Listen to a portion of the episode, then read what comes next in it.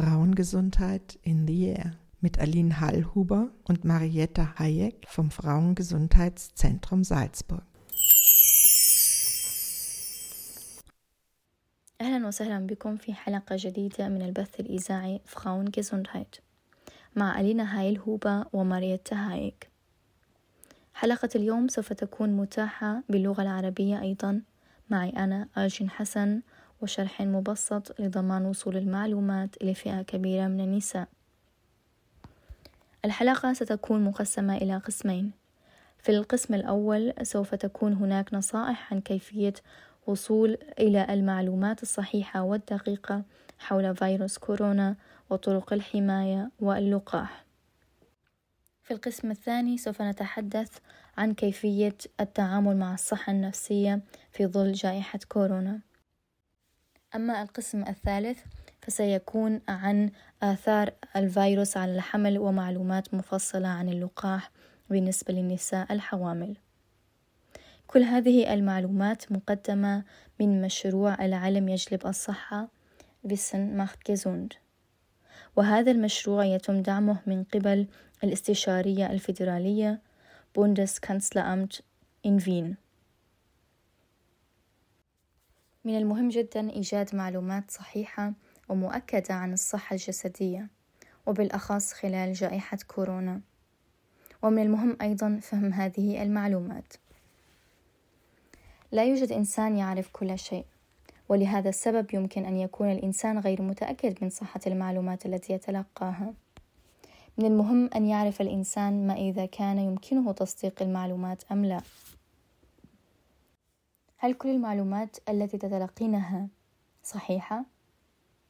فالمعلومات الصحيحة يجب أن تتضمن التالي. يجب أن تكون واضحة وصحيحة تساعدك على فهم المرض تساعدك على التعرف على العلامات التي تخبرك أنك مريضة مثل الألم والسعال والحمى. تمكنك من اتخاذ قرار جيد لنفسك أو لأطفالك.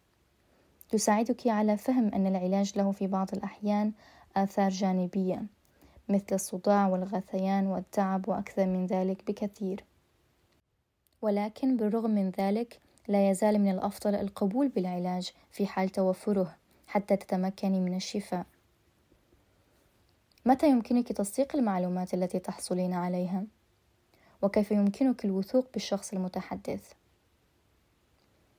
إذا أعطى شخص ما معلومات فإنه يجب عليه أيضا ذكر مصدر هذه المعلومات يجب أن يكون الشخص الذي يعطي هذه المعلومات حاصلا على تعليم جيد على سبيل المثال الأطباء أو الأشخاص الذين يعملون في الجامعة ومجالات الأبحاث.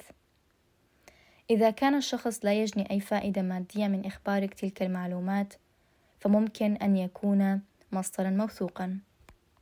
إذا كان الشخص يمكن أن يخبرك أيضا ما هو غير الجيد في هذه المعلومات، أي سلبيات وإيجابيات الموضوع الذي يتحدث عنه. يمكنك طرح الأسئلة التالية لمعرفة ما إذا كانت المعلومات الصحية التي تتلقينها من شخص ما جيدة أم لا. ما هو المؤهل العلمي لهذا الشخص الذي يعطيك هذه المعلومات؟ لماذا تأتيني هذه المعلومات من هذا الشخص بالتحديد؟ هل يريد الشخص أن يبيع لك شيئا؟ على سبيل المثال دواء معين؟ هل قام العلماء بدراسة والتحقق فيما إذا كان العلاج آمنا للبشر؟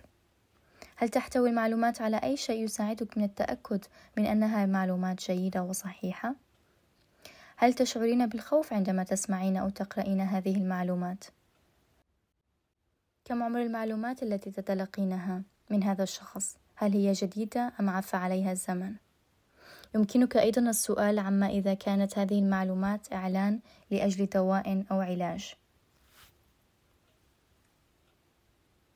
ما الذي يجب عليك أخذه بعين الاعتبار لتتمكني من تقييم العلاج بشكل جيد؟ أولا يجب أن تعرفي بأن أي علاج يمكن أن يكون له أيضا آثار جانبية. مع العلم أن تجارب الآخرين مع العلاج ليست أدلة موثوقة. إذا كنت قد جربت العلاج مرات عديدة فهذا لا يعني أنها جيدة في كل مرة. الدواء أو العلاج الجديد ليس دائما الأفضل. أما النسب المئوية فلا تكون دائما براهين صحيحة على صحة معلومة ما ولا تكون دائما مطابقة للواقع بشكل تام. ففي دراسة أجريت عن تأثير حبوب منع الحمل على النساء أظهرت الأرقام التالي واحدة من كل سبعة آلاف امرأة تناولت حبوب منع الحمل القديمة وأصيبت بتجلط الدم. عندما أخذت النساء حبوب منع الحمل الجديدة فإنه اثنان من أصل سبعة آلاف أصبن بتجلط الدم. وهذا يعني بالنسبة المئوية إن أكثر من مئة بالمئة من النساء أصبن بتجلط الدم. وفي الواقع خطر إصابة النساء بالتجلط بعد تناول حبوب منع الحمل الجديدة أعلى بنسبة صفر فاصلة صفر أربعة عشر بالمئة فقط وهي نسبة قليلة جدا مقارنة مع النتائج. أما فيما يتعلق بفيروس كورونا فهنالك العديد من المعلومات الكاذبة حول هذا الفيروس. مثلا إنه لا اعتقاد خاطئ عندما يشاع بأن لقاح كورونا يجعل النساء عقيمات أو بأن لقاحات موديرنا وبايونيتيكا فايزا يمكن أن تغير جينات الحمض النووي. أو أن عدد الأشخاص الذين توفوا بسبب كورونا ليسوا أكثر من الذين توفوا بسبب الإنفلونزا. وهناك خطأ شائع آخر بأن التدابير الوقائية من الفيروس ليست ضرورية كيف نتصرف إذا أصبنا أو أحد أفراد العائلة بالمرض؟ إذا كنا مرضى أو يمكن أن نكون مرضى فيروس كورونا يجب أن لا نذهب إلى الأطباء. يجب أن نبقى في المنزل ونتصل برقم الطوارئ واحد أربعة خمسة صفر. يمكن للطبيب أن يشخص المرض عن طريق الهاتف والتوصية بالعلاج المناسب. إذا كنا مرضى جدا فيمكن للطبيب أن يأتي إلى المنزل. في حال كنا مصابين بالمرض أو الفيروس فيجب شرب الماء بكميات كبيرة والبقاء في السرير وليس بالضرورة أن تنخفض الحمى. فالحمى هي علامة على أن الجسم يقاتل ضد الفيروس. ويجب أيضا شراء جهاز الأكسجين أو الجهاز الذي يقوم بقياس مقدار تشبع الدم بالأكسجين. وهذا يظهر مدى جودة أداء رئتينا خاصة إذا انخفض الأكسجين ما بين اليوم السابع والعاشر إلى أقل من خمسة وتسعون في المائة وانخفضت كذلك الحمى وأصابنا ضيق في التنفس. وفي حال ظهور هذه الأعراض فيجب علينا الاتصال الفوري برقم الإنقاذ واحد أربعة أربعة. إذا كنا نشعر بالمرض وتم إثبات أنه لم نصب بفيروس كورونا فيسمح لنا فقط للذهاب إلى المستشفيات في حالات الطوارئ أو مع موعد متفق عليه مسبقا. عندما نكون بصحة جيدة ونود زيارة الآخرين في المستشفى فهناك قواعد جديدة. يسمح لنا بزيارة الأطفال والشباب مرة واحدة في اليوم. ولكن يسمح لشخص واحد فقط بالزيارة. الأشخاص الذين هم في المستشفى لفترة أطول يسمح لنا بزيارتهم فقط مرة واحدة في الأسبوع. عند الولادة يسمح لشخص واحد فقط بمرافقة الأم الحامل ويمكن للشخص الحصول على التطعيم الآن. أما إذا كان الشخص مريضا مرضا يهدد حياته فيسمح له بزيارة واحدة في اليوم ويسمح بحضور شخص واحد فقط في اليوم. الوقاية من الأمراض مهمة لذا جميع الفحوصات الطبية المعتادة موجودة حتى خلال فترة كورونا مثل الفحص الطبي السنوي الوقائي مرة واحدة في السنة من سن الثامنة عشر التصوير الشعاعي للثدي أي للكشف المبكر عن أورام في الثدي تنظير القولون فحص الأسنان فحص الأم والطفل للتأكد من صحة الأمهات والأطفال بعد الولادة الفحوصات الوقائية لأمراض النساء والولادة للتأكد من أن الأعضاء التناسلية الأنثوية والرحم سليمان كيف يتم العلاج الطبي وزيارة الطبيب أثناء الجائحة؟ خلال هذه الفترة زيارات الطبيب والمستشفيات تكون مختلفة قليلا يمكننا الحصول على وصفات الدواء هاتفيا. يمكن لأشخاص آخرين تسليم أدويتنا ولكن يجب أن يكون لديهم اسمنا ورقم ضماننا الاجتماعي. نحن لسنا بحاجة إلى وصفة طبية ورقية. الأطباء يرسلونها مباشرة إلى الصيدلية. نحصل على دواء يكفينا لمدة شهر أحيانا. ما فائدة المعلومات الصحية الجيدة؟ المعلومات الصحية الجيدة تساعدنا على فهم المعلومات معرفة المرض وتفهم آثاره ويمكننا من تقييم ما يساعدنا وما يضرنا وفهم أي آثار جانبية يمكن أن تحدث. يمكننا أيضا من اتخاذ القرارات المناسبة عن معرفة ووعي. عزيزتي المرأة يمكنك الآن حجز موعد لتلقي اللقاح في المراكز الخاصة بالتطعيم في النمسا. من خلال هذا الرابط يمكنك الحصول على جميع المعلومات التي تحتاجينها لأجل التطعيم. www.österreich-impft.at الآن سوف نتحدث عن القسم الثاني في هذه الحلقة.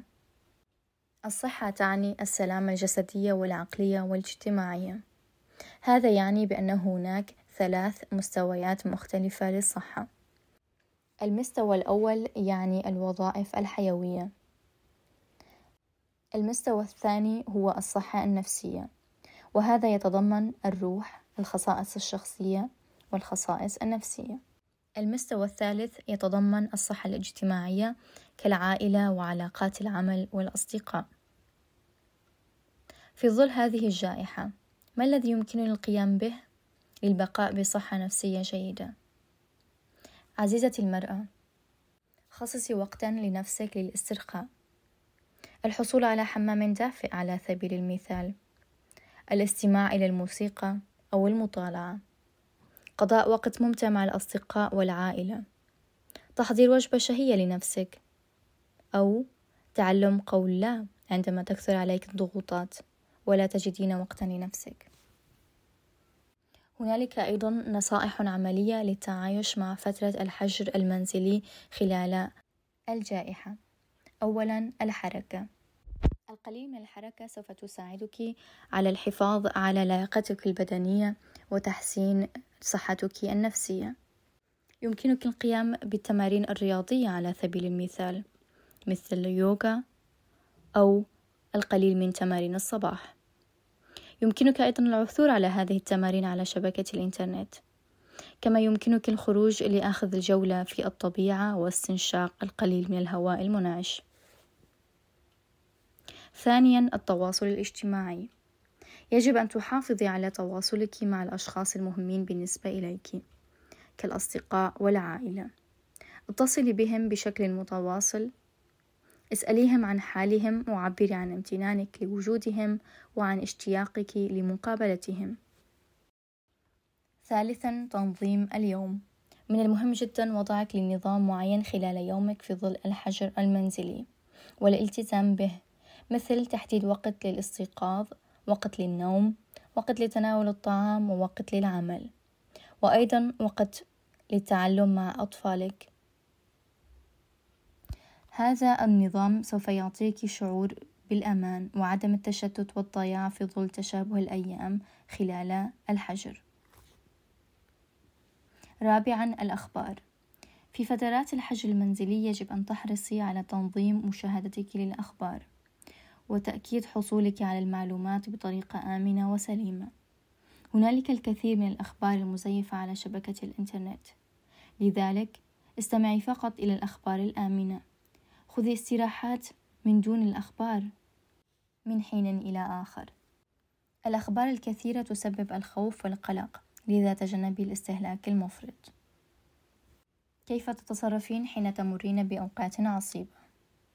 أولا أعلمي أن هناك الكثير من الأشياء الممتعة في حياتك والتي يمكن أن تكوني قد نسيتهم أو تجاهلتهم.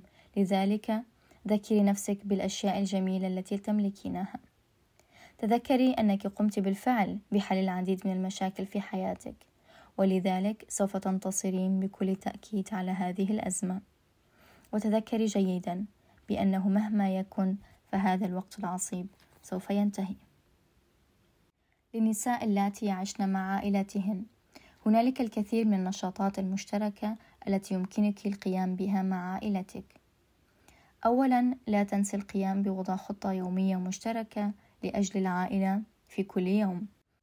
عزيزتي يمكنك اللعب مع أطفالك. يمكنكم الغناء معا أو الرقص. يمكنكم التحدث مع بعضكم البعض. يمكنكم الضحك معا ومشاهدة أفلام عائلية. قوموا سويا بوضع قواعد للمنزل تلائم الجميع. التزموا بهذه القواعد. كوضع قواعد لمشاهدة التلفاز مع العلم بأن الكثير من مشاهدة التلفاز سيء للأطفال. وضع قواعد لاستخدام الإنترنت فالكثير من الاستخدام أمر سيء للأطفال كما للبالغين. وضع قواعد لاستخدام الهاتف المحمول فالهاتف سيء للأطفال والبالغين في حال إفراط استخدامه. يجب أيضا أن تتذكري بأن هذا الوقت ليس عصيبا عليك فقط وإنما على أطفالك. الأطفال بحاجة إلى الأمان. اشرحي لطفلك بلغة مبسطة يستطيع فهمها بأنه سينتهي هذا الوقت العصيب وأن البيت هو الأمان في الوقت الحالي وأنه بإمكانكم تجاوز هذه الفترة معا. يجب أن تعلمي بأن الأطفال يحتاجون إلى المزيد من الحركة في المنزل وأن تتقبلي هذا. لذا من المستحسن الحركة سويا كالقيام بالتمارين الخفيفة أو الرقص واللعب معا. الأطفال بحاجة إلى الثناء لذلك امدحي طفلك كثيرا عندما يقوم بمشاركتك عملا ما في المنزل. كوني متسامحة مع طفلك عندما يقوم بخطأ ما. وأخيرا يجب تجنب النزاعات قدر المستطاع. يجب أن تعلمي بأن كل شخص منكم يحتاج إلى وقت لنفسه وإلى مساحة لنفسه. في حال حدوث شيء ما أغضبك مع شريكك أو أولادك فالحديث يساعدك على إيجاد الحلول. تحدثي عن غضبك تحدثي عن انفعالاتك تحدثي عن المشاكل إلى عائلتك وتحدثي عن رغباتك. إنه وضع صعب على جميع أفراد الأسرة. لذلك كوني متسامحة مع نفسك وأفراد العائلة. وفي حال تفاقم الوضع يمكنك طلب المساعدة من الخارج في أي وقت. هنالك مراكز استشارية لأجل العائلة ولأجلك. وفي حال تعرضت للعنف في المنزل يمكنك الاتصال وطلب المساعدة الفورية من مراكز الاستشارة النسائية أو الشرطة. هناك مراكز وجهات معينة للاستشارة والمساعدة الفورية في النمسا مثل خط مساعدة المرأة ضد العنف على الرقم صفر ثمانية صفر صفر اثنان اثنان اثنان خمسة خمسة خمسة. وسأعيد تكراره باللغة الألمانية أيضا. نول أخت نول نول zwei zwei zwei fünf fünf fünf وهم يقدمون المساعدة والمشورة بلغات مختلفة. ثانيا المآوي النسائية النمساوية المستقلة. ورقم هاتفهم هو صفر واحد خمسة أربعة أربعة صفر ثمانية اثنان صفر. يمكنكم الوصول إليهم على العنوان التالي www.aoef.at وعلى الرقم التالي 01544 وفي الحالات الطارئة يمكنكم الاتصال بالشرطة على الرقم واحد ثلاثة ثلاثة. Eins drei drei الاكتئاب. ماذا يمكنك فعله في حال واجهت حالة اكتئاب لأحد أفراد العائلة أو صديقاتك؟ تقبلي الشخص الذي يعاني من الاكتئاب كوني صبورة معه تحدثي معه امتنعي عن إساء المشورات الحكيمة لأن هذا يشعرهم بالعجز أكثر. لذلك لا تعجزيه ولكن رافقي الشخص بصبر. أوليه الاهتمام الخاص وشجعيه على طلب المساعدة من الجهات المعنية. الطبيب الطبيبة النفسية. ما الذي تقدمه عيادات الطب النفسي والاستشارة النفسية؟ مراكز الاستشارة النفسية والأطباء النفسيون يساعدون في حل المشكلات النفسية مثل الخوف. وأيضا أمراض مزمنة مثل أمراض القلب والشرايين أو الروماتيزيوم. هذه الأمراض يمكن أيضا أن تكون مرهقة نفسيا وليس فقط جسديا. والأشخاص الذين يعانون من اضطرابات عصيبة مثل بعد التعرض لسكتات دماغية أو الخرف أو فقدان الذاكرة. الأطباء يساعدون أيضا الأشخاص الذين يرغبون في البقاء بصحة جيدة مثلا بعد الإقلاع عن التدخين أو ممارسة نظام غذائي صحي. أو في الاستشارات العائلية إذا كان الأطفال يعانون من مشاكل في المدرسة أو إذا كان لديهم مشاكل في العلاقات الزوجية. فيما يتعلق الاستشارات المنزلية النفسية أو مساعدة الأطفال فيمكنكم التواصل معنا لدى مركزنا Frauengesundheitszentrum سالزبورغ على العنوان التالي Alpenstraße سالزبورغ 49 على الرقم التالي صفر ستة ستة اثنان أربعة أربعة خمسة خمسة اثنان اثنان.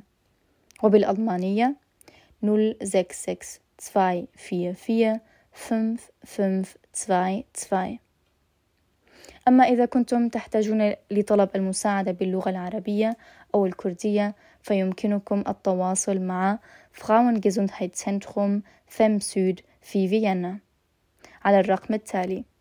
0160 19 15202 أما إذا كنتم في أزمة حادة واحتجتم لمساعدة فورية فيمكنكم التواصل مع Krisenhotline هذا المركز متاح هاتفيا 24 ساعة ويمكنكم التواصل معهم في أي حال وفي أي وقت احتجتم المساعدة.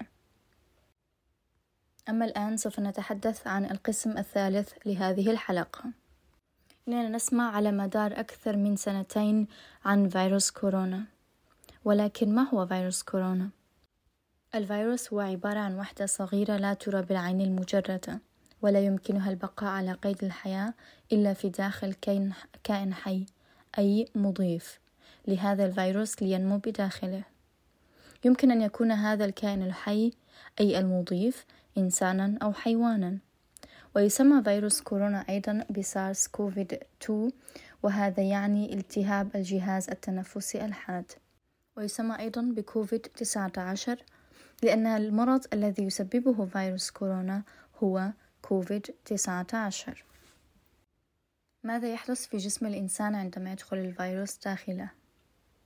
عندما يدخل الفيروس في أجسامنا فإنه سرعان ما يتكاثر ويتضاعف عدده في وقت قصير جدا. يدافع الجسم عن نفسه ضد العديد من الفيروسات فتظهر علينا نتيجة لذلك الأعراض أي علامات المرض. ويحتاج الجسم إلى الكثير من القوة للدفاع عن نفسه ضد الفيروسات. لهذا السبب نحن نشعر بالتعب والإجهاد والإنهاك. وعندما يدخل الفيروس في جسم شخص ما فإنه بإمكانه نقله إلى الآخرين. لذا فإن الحجر الصحي ضروري في حال إثبات عدوى الفيروس. ولكن بعض الناس ليس لديهم أي أعراض على الرغم من إصابتهم بالعدوى.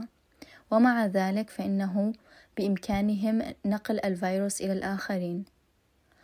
وهنا تكمن أهمية إجراء الاختبارات لأنه في حال كان الشخص مصابا دون أعراض فبإمكانه نقل العدوى إلى الآخرين دون أن يدرك ذلك ويمكن أن تظهر عدوى كوفيد 19 بأعراض متعددة مثل الحمى، الإجهاد، السعال، ضيق في التنفس، ألم في العضلات والأطراف، صداع، إسهال، قيء، طفح جلدي، فقدان حاسة الشم والتذوق.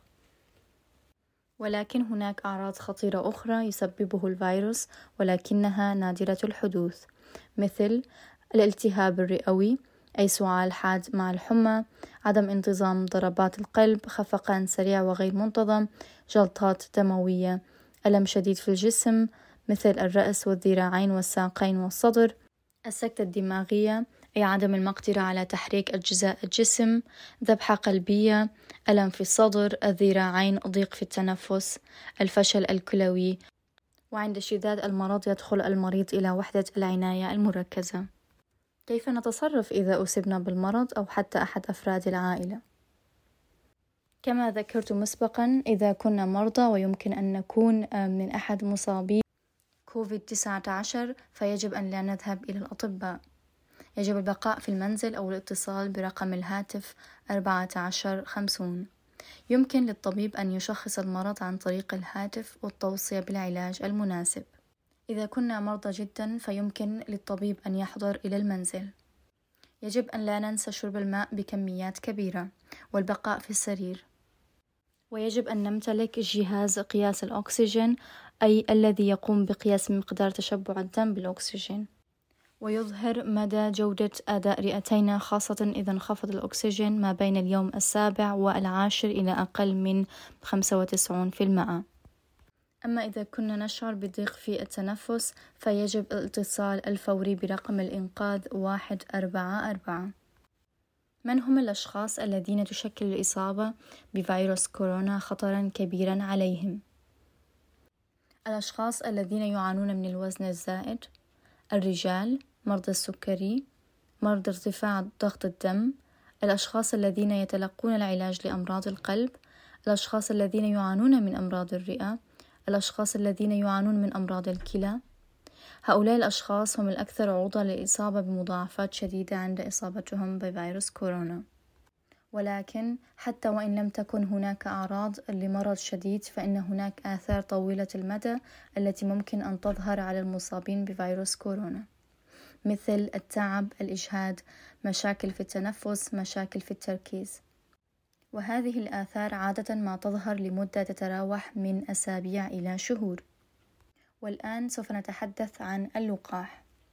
كثيرا ما نتساءل هل يجب علي أن أحصل على التطعيم أي اللقاح ضد فيروس كورونا؟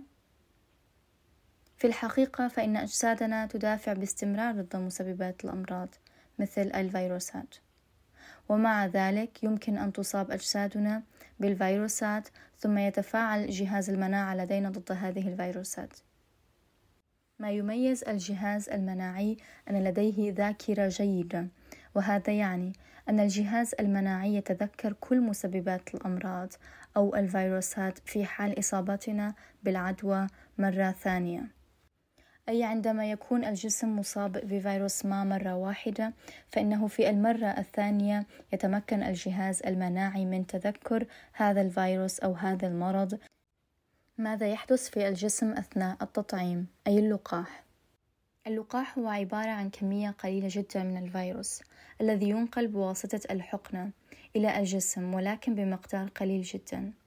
وهذا المقدار كافي لكي يتعرف عليه نظامنا المناعي ويحاول الدفاع عن أجسادنا ضد هذا الخطر في المرة القادمة. ولهذا يسمى أيضا الجهاز المناعي لدى الإنسان بشرطة صحة الإنسان في الجسم. فاللقاح يحتوي على الفيروسات الميتة. يتم على سبيل المثال حقن اللقاح في جسم الإنسان ويقوم الجسم بتكوين مواد دفاعية ضد مسببات الأمراض هذه وهذه المواد الدفاعية تحمي البشر من الأمراض. وهذا يعني أنه في المرة المقبلة إذا ما أصبنا بنفس العدوى فإن جسدنا يتذكر هذا الفيروس ويقاومه. وإننا لن نصاب بنفس الأعراض على الإطلاق أو عندما نصاب فستكون الأعراض خفيفة جدا. لماذا وجدت التطعيمات؟ لماذا ينبغي علينا أخذ اللقاحات؟ التطعيمات هي واحدة من أكثر التدابير الوقائية الفعالة في مجال الطب وهي تحمي من الأمراض المعدية الخطيرة التي يمكن أن تكون قاتلة. والهدف من ذلك هو حماية البشر من الأمراض التي تهدد حياتهم. ينبغي القضاء على الأمراض المعدية على الصعيد الإقليمي ومن ثم في جميع أنحاء العالم بمساعدة اللقاحات. ولا يمكن تحقيق ذلك إلا إذا تم تطعيم أكبر عدد ممكن من الناس ضد مسببات أمراض معينة. ما هي اللقاحات الموجودة ضد فيروس كورونا؟ هناك نوعان مختلفان من اللقاح.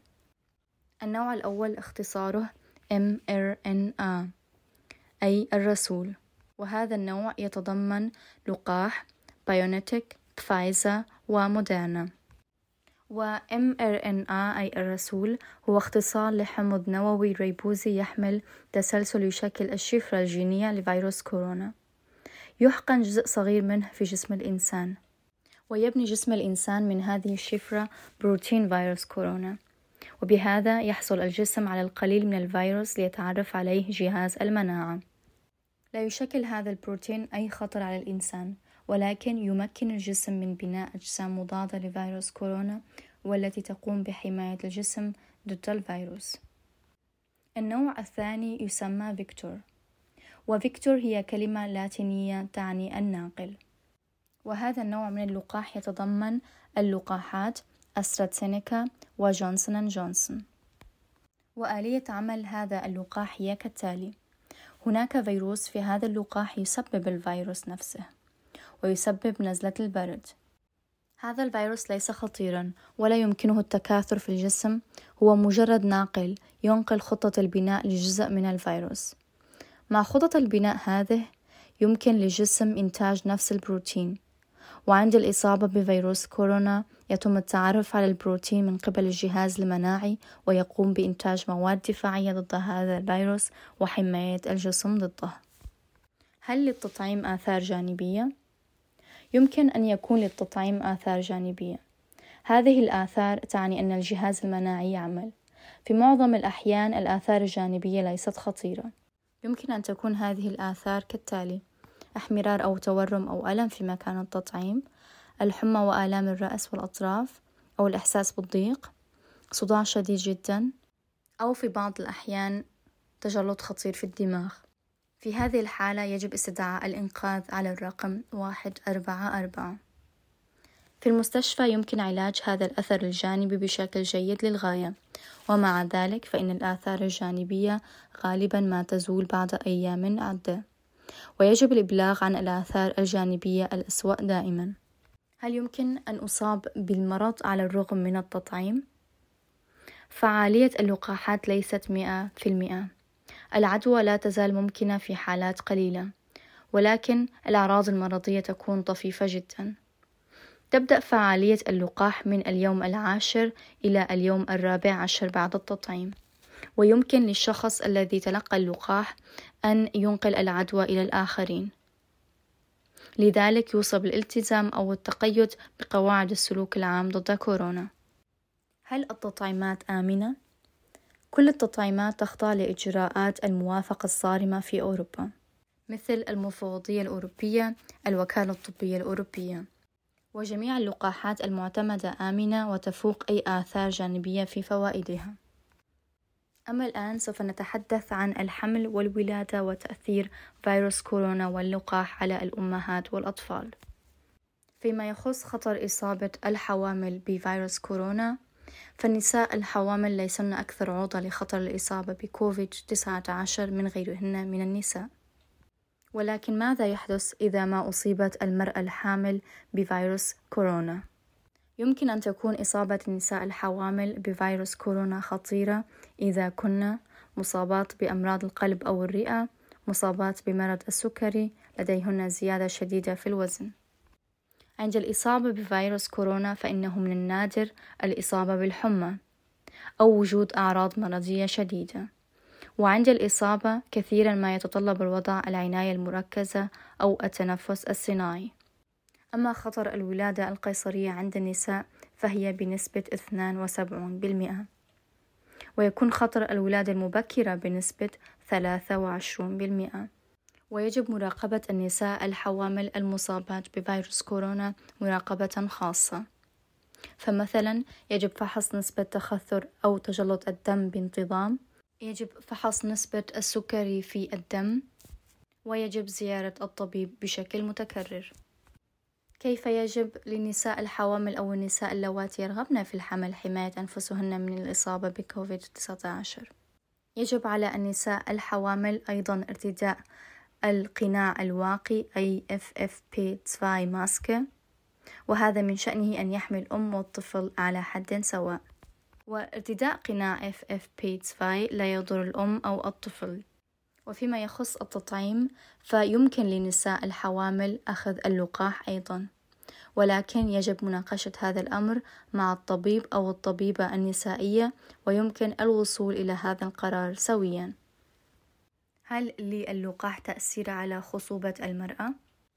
إذا تم تطعيم المرأة بلقاحات بايونتك، فايزا أو موديرنا فإنه ليس هناك أي تأثير على خصوبة المرأة ويمكن تطعيم الأشخاص الذين يعيشون مع المرأة الحامل في نفس المنزل أو الذين على اتصال وثيق مع الأم الحامل نأمل أن هذه المعلومات قد أفادتكم ونتمنى منكم مواصلتنا في حال احتجتم إلى أي مشورة أو مساعدة.